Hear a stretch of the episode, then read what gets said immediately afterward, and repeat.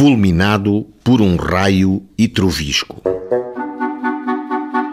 António Mourato foi reconhecido em auto de levantamento de cadáver, exame e autópsia por vários populares, devidamente identificados e na presença do senhor juiz.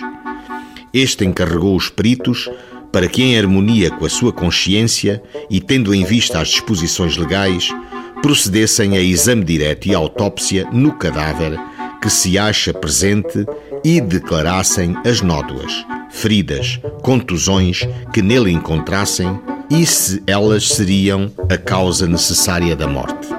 Os senhores peritos, após jurarem declarar que pela sua honra prometiam cumprir fielmente os deveres que lhe eram confiados, passaram a fazer o exame na presença de todos, declarando, findo ele, o seguinte: que o cadáver que lhes foi apresentado era de um indivíduo do sexo masculino, aparentando 55 anos de idade, colocado na posição de decúbito dorsal e vestindo uma camisa de riscado, colete de Saragossa e calças do mesmo pano.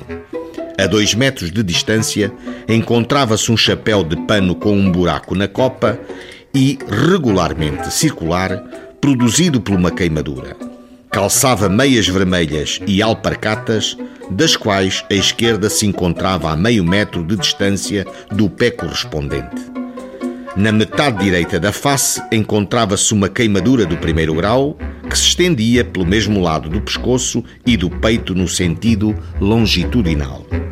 Na face anterior da coxa esquerda havia também outra queimadura do primeiro grau longitudinal. À volta do cadáver encontravam-se pedras de vários tamanhos destacadas dos penedos e sulcos em zigue-zague cravados no terreno. Em face do que observamos, este homem morreu fulminado por um raio e trovisco, tornando-se desnecessário proceder à autópsia e, portanto, à abertura das diferentes cavidades.